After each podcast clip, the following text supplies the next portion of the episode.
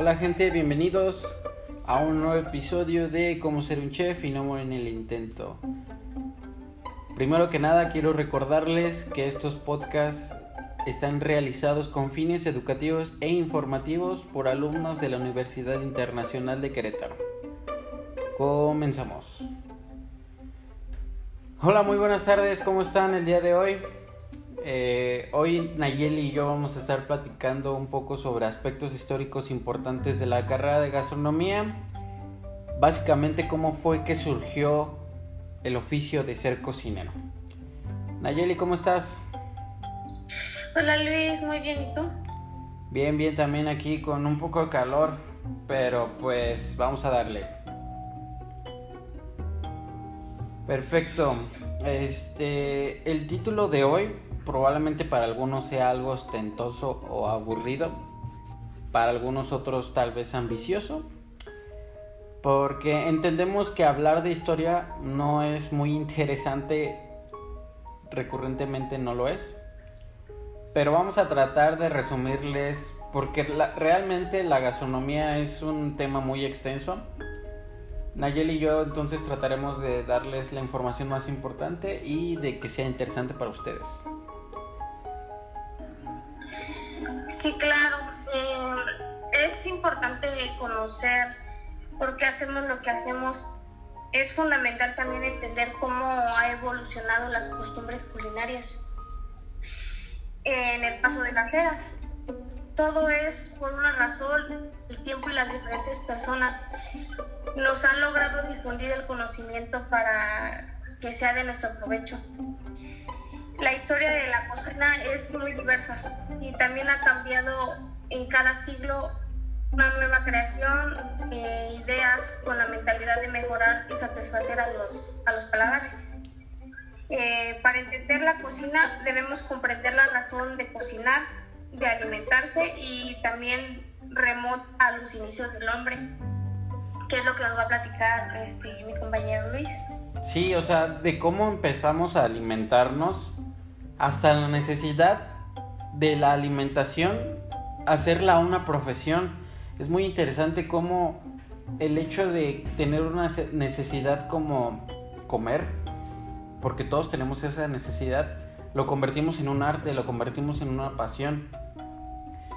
Em, esto puede ser pues un gran material para sus investigaciones culinarias o informes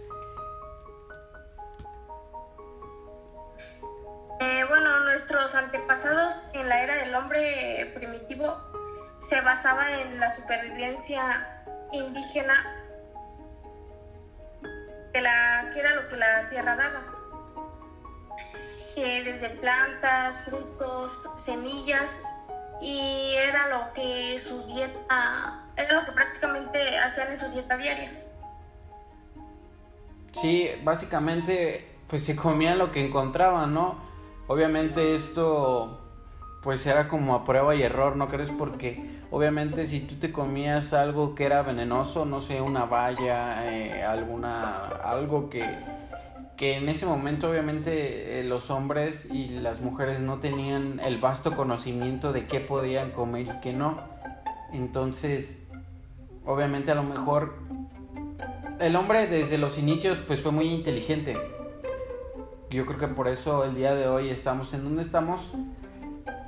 Pero al darse cuenta a lo mejor de que un hombre se comía a lo mejor una valla y se intoxicaba y se moría o tenía dolores, qué sé yo. Este, obviamente la demás gente no lo consumía por, por obvias razones, no querían sentirse de la misma manera. Entonces, bueno, si hablamos de proteínas, eh, los antepasados obtenían dichos Mm, micronutrientes. Tenían eh, la proteína prácticamente de los huevos de pájaro y eh, como los veían muy indefensos, este, ellos creían que se podía ingerir hasta insectos. Entonces... Sí, como que antes no dudaban en comerse lo que se les cruzaba. Es por eso que les comento que prácticamente se comían todo. Todo lo que se podía ingerir o lo que podían masticar, se lo comían. Y pues todo esto que les comentamos lo consumían al natural. Que quiero decir que los consumían sin alimentos, no les agregaban lo que hoy conocemos como la sal, la pimienta, ajo, todo ese tipo de cosas que actualmente utilizamos para darle un mejor sabor a nuestros alimentos.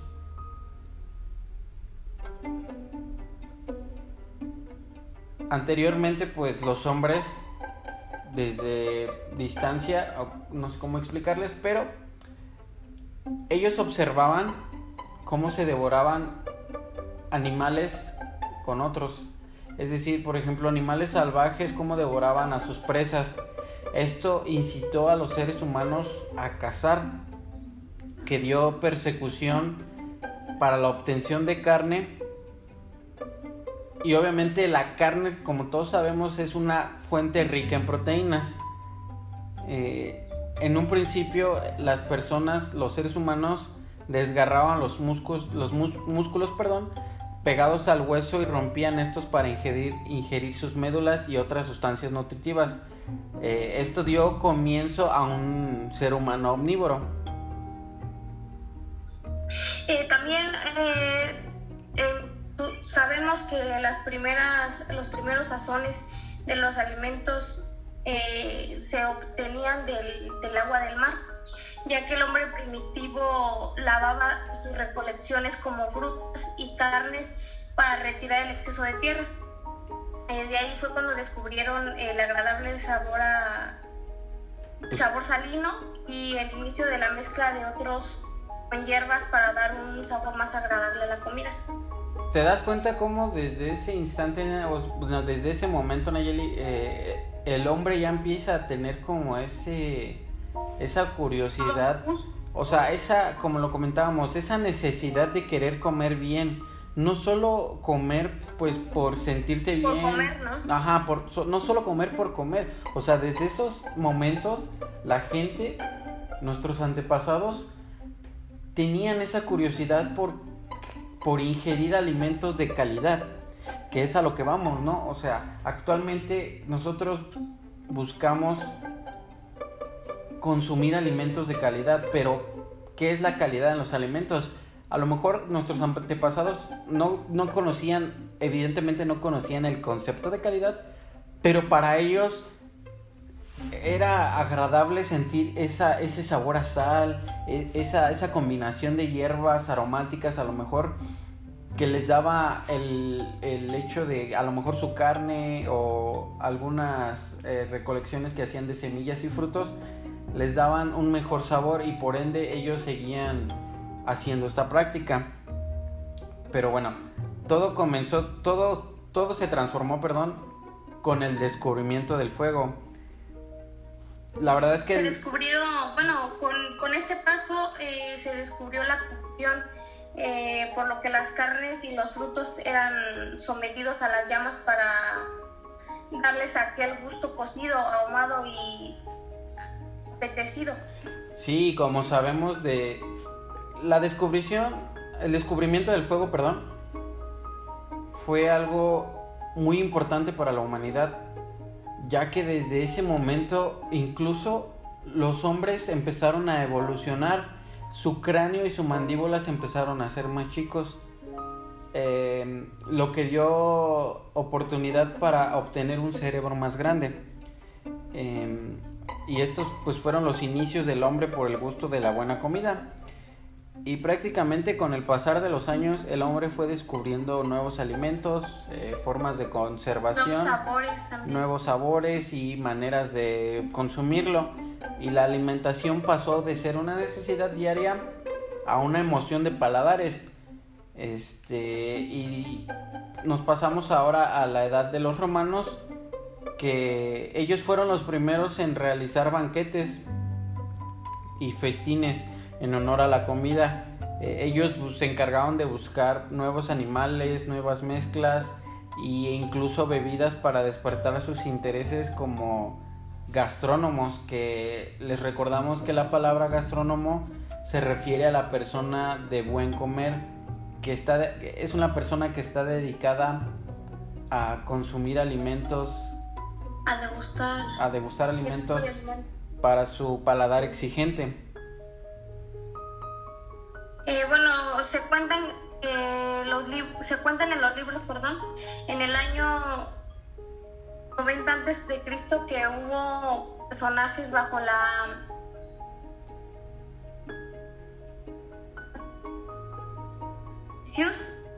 que fue un fue considerado como el primer gourmet ya que se escribían libros también detallados de la buena vida eh, y de la buena comida. Exigían los cocineros en la época la preparación satisfacida y mesas decoradas como animales, frutas y plantas. Sí, como les comentaba, desde ese momento ya empiezan a surgir lo que son los primeros, en este caso los llamaban gourmand, pero actualmente les damos el término de gastrónomos. Eh, en, ese, en esa época siempre se fomentaba la búsqueda de nuevas sazones para sus alimentos, ¿no? Y fue cuando crearon el famosísimo garum, que lo conocemos en cocina como un condimento salado que está hecho a base de tripas de pescados fermentados, que también eran usados como salsas. A Apicius, este personaje romano, se le atribuye la creación también del primer libro de cocina llamado De Reque Coiniara, donde detallaba los estilos de comer y varias recetas divididas según su familia, como aves, carnes, verduras, vegetales, entre otras cosas.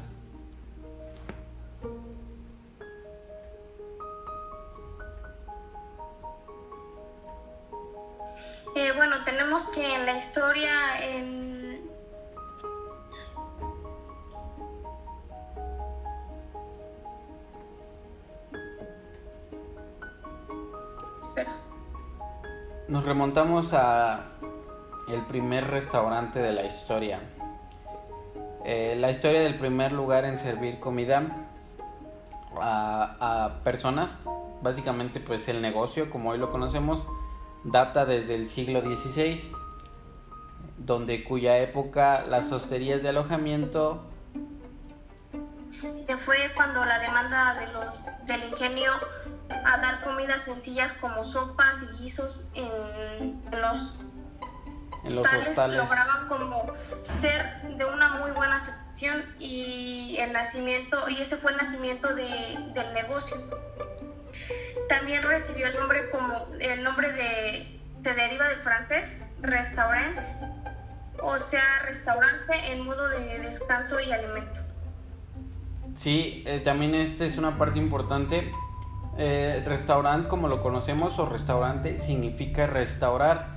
Esto también recuerdo que nos dijeron en la escuela que proviene también de las guerras, en donde los soldados llegaban a los hostales precisamente y, el hecho de comer los restauraba, o sea, los hacía sentir bien, porque obviamente pues si vienes de una guerra, si vienes de luchar, evidentemente que pues no estás bien. Entonces la gente lo denominó de esta manera porque el comer, el que te sirvieran comida, te restauraba. Entonces prácticamente esa es la historia del restaurante. Pero eh, en la historia de la cocina, en la historia de la gastronomía, Francia es la columna de todo esto, porque sin ella no serían lo que son hoy. Y esto fue gracias a la Revolución Francesa que se dio en el siglo XVIII, ya que en ese momento el pueblo luchaba en contra del abuso social como conocemos por parte de los reyes, por parte de la monarquía ya que les quitaban los alimentos y, cosechas, perdón, eh, y le daban los restos al pueblo, o sea, eran prácticamente un abuso. Entonces el pueblo, cansado de esto, quería comer lo que los reyes comían, o sea, querían comer bien. Y después de años de batallas, los cocineros reales abandonaron los palacios y llegaron a los restaurantes para comenzar con las doctrinas de platillos y estilos de trabajo. Aquí es donde se empieza a dar un estilo, eh, lo voy a determinar de esta manera como un estilo de autor, porque los cocineros de reales de los palacios empezaron a, a compartir ese conocimiento que ellos adquirieron para la que, que, básicamente les dieron a la realeza. Eh, bueno, las, estas personas eh, acudían a lugares a deleitarse con la gama de los manjares y exquisitas servidas en los diversos locales. Fue así cuando se, se popularizó y fue expandiéndose por el mundo con diversos estilos culinarios. Eh, con la creación de nuevos restaurantes y hoteles, el oficio del cocinero claramente fue pues, más demandado y muchos llegaban a los puestos que se requerían. Los, también los grandes chefs fueron, fueron influencia de las doctrinas, como lo fue Carême, que fue uno de los grandes que elaboraron técnicas y recetas francesas.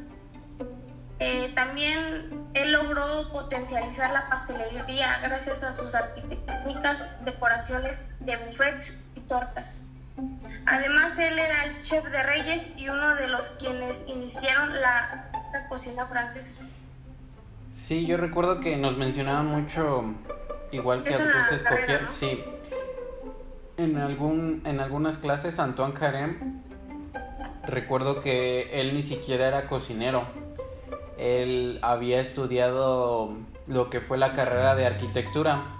Entonces, él dio muchos aportes a lo que fue la repostería y la pastelería, porque con los instrumentos que se utilizaban en la arquitectura, él los aportó, o sea, él vio, él tuvo esa visión de poder utilizarlos de otra manera, que fue en, en la pastelería y la repostería. Entonces, con el conocimiento que él tenía como arquitecto fue creando los pasteles, los pasteles que hoy conocemos, o sea, con dos pisos, con tres pisos. Entonces, él sin ni siquiera ser cocinero, eh, se aventuró a este mundo de la gastronomía y dio importantes, este... No, él prácticamente dio, o sea, no sabía de todo lo que podía sacar de esto, ¿no? O sea, se aventuró a a esta gran modalidad de la cocina y pues nos dejó mucho, muchas cosas buenas ahora. Sí, dio, dio grandes aportes a lo que es la cocina, como lo mencionabas Nayeli, a la alta cocina francesa. Pero en esos momentos pues nunca hubo tampoco un orden mm, en, dentro de una cocina. O sea, no me quiero imaginar si hoy en día eh, en las cocinas cuando no te organizas es un desastre. Ahora en ese momento que no había jerarquías ni rangos, eh, todos cocinaban pues bajo el mando de un superior o como lo conocemos un chef. Eh, un chef estaba a cargo de cientos de cocineros y el chef se encargaba de darles órdenes, pero nadie estaba a cargo de algo como hoy lo conocemos como el cocinero A, el cocinero B, el cocinero C, el parrillero, el encargado de cocina fría, el subchef ¿Me explico? Entonces, además de que comúnmente las cocinas se hallaban en subterráneos, invadidas por el calor y con uniformes pues poco usuales, o sea, no había un uniforme como tal de un cocinero. Como ahora, ¿no? Que ya existe la filipina, que el mandil, no había en esos tiempos eso como tal. Exactamente. Entonces imagínate, esa, esa parte se me hace muy, muy loquísimo porque imagínate si hoy en día cuando estás cocinando te da bastante calor a mí en lo personal. Yo, yo soy una persona que suda mucho, sobre todo cuando hace calor, obviamente. Pero imagínate, o sea, si las cocinas estaban bajo el suelo, en el subsuelo, pues imagínate el calor, ¿no? Impresionante. Sí, o sea, soportar así grandes este, temperaturas, pues si no eran las condiciones óptimas, Pero ya ahorita pues se ha evolucionado también un poco las estructuras de las cocinas. Sí, ya se ha ido modernizando mucho en ese aspecto. Pero pues Auguste Escoffier lo cambió todo desde el año 1935 él formó parte de un grupo selecto de chefs eh, que ellos tenían el propósito de profesionalizar la cocina. Anteriormente, antes de Auguste Escoffier, ya había como tal la profesión de ser cocinero. Pero no, no era una profesión como tal, era, era, era como un trabajo cualquiera, no, no se le daba la importancia que merecía. Y Auguste Escoffier se encargó de que así fuera. Él creó normas de trabajo y su proyecto fue mejorar, ordenar y básicamente revolucionar las reglas y técnicas que propuso Karen, eh, Antoine Karen, que ya lo mencionamos. Sí, por ejemplo, él dio pie a, a retirar las cocinas de lugares subterráneos. Eh, también hizo la creación de uniformes de trabajo estándar, eh, las los primeras normas de higiene y manipulación de los alimentos. Él pues básicamente se encargó... Y las En el fondo, gracias a él se elevó prácticamente el estatus de un cocinero y prácticamente adquirió el respeto de ser, un de, una, de ser una profesión, además de ser disciplinado en el trabajo al interior de una cocina. Eh, Auguste Escoffier, al igual que... Perdón, Nayeb. Eh, Auguste Escoffier, al igual que Antoine Carême, son considerados los padres de la gastronomía precisamente por lo que acabamos de mencionar, ¿no? Que todos los aportes fueron muy relevantes, tanto Antoine Karen como Auguste Escoffier.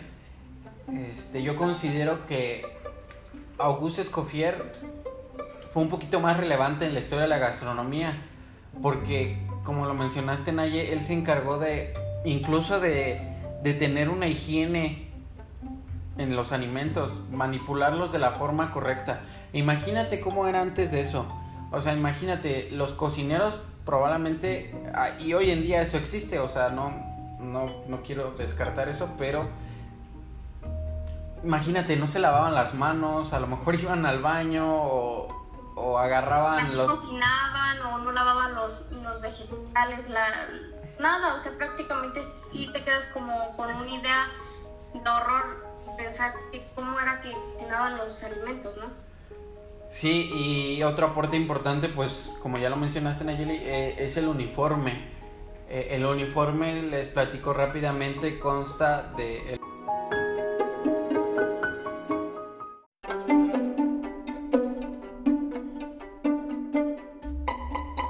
que consta básicamente de un gorro, un pico o un cuello, una filipina, limpiones o caballos, que se traducen a unos trapos, pantalón negro o pantalón mascota y el calzado.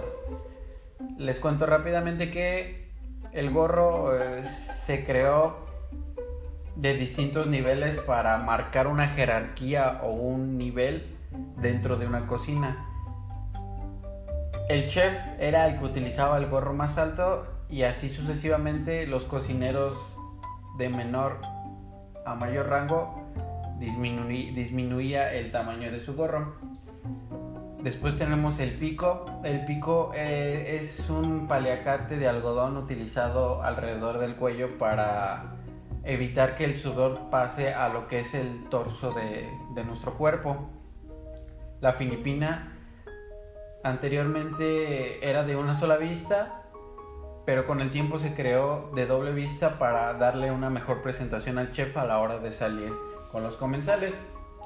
Y los pantalones, pues, como lo conocemos en cocina como mascota, que es el clásico pantalón de cuadritos, seguramente muchos de nosotros lo hemos visto. Y tenemos el calzado, que este yo creo que es la parte más importante a la hora de estar en una cocina, porque la verdad es que previene muchos riesgos cuando se derraman líquidos porque estos zapatos precisamente son para eso, para no resbalarte, que siempre me ha pasado a mí que sí, o sea, hay excepciones en las que sí de plano el piso es muy resbaloso y sí te llegas a resbalar aunque tengas tus zapatos de cocina. Y también tenemos, olvidé mencionar una disculpa, lo que es el mandil. El mandil también con el paso del tiempo se fue creando de dos hasta cuatro vistas Esto pues porque en cocina nosotros sabemos que siempre llegamos a, mancharnos o ensuciarnos y como les comentaba a la hora de salir con el comensal, con el cliente, con una persona importante hay que salir los más presentables posible. Bueno, todo esto y más eh, fueron los inicios de la cocina como la conocemos hoy en día. El saber de su historia seremos capaces de valorar el esfuerzo de tantos cocineros y analizar la evolución comparada a nuestros días. Sencillamente yo pienso que la cocina es un arte capaz de funcionar como más allá de una necesidad alimentaria.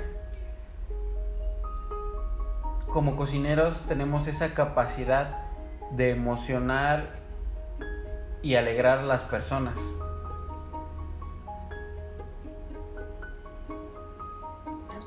Bueno, y antes de concluir este episodio, y como último dato les cuento el origen de la palabra chef. La palabra proviene del idioma francés, chef que significa jefe.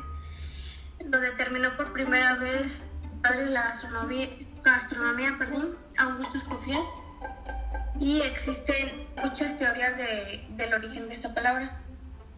En el siglo XII significaba cabeza, pero para el siglo XIII el uso que se le daba al chef era para hablar de las personas con un gran cargo.